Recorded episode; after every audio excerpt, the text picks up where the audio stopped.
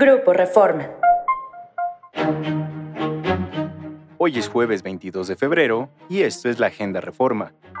Negocios. Proponen duplicar aguinaldo.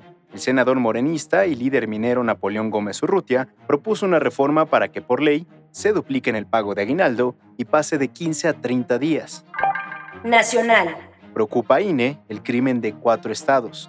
El Instituto Nacional Electoral advirtió sobre el riesgo de instalación de casillas en 14 distritos ubicados en cuatro estados, principalmente por la presencia del crimen organizado y por problemas sociales y agrarios. En un informe elaborado por las juntas locales del organismo, se reconoce por primera vez que en Chiapas, Guerrero, Michoacán y Oaxaca podrían no instalarse casillas. Dice AMLO con Saldívar, interveníamos en el Poder Judicial. Cuando el ministro Arturo Saldívar estaba al frente de la Suprema Corte, el gobierno federal podía intervenir en los casos que eran de su interés, reconoció ayer el presidente Andrés Manuel López Obrador. El mandatario reveló su proceder al ser consultado sobre la liberación del exdirector de Pemex, Emilio Lozoya. Exigen a Salinas impuestos y campo de golf.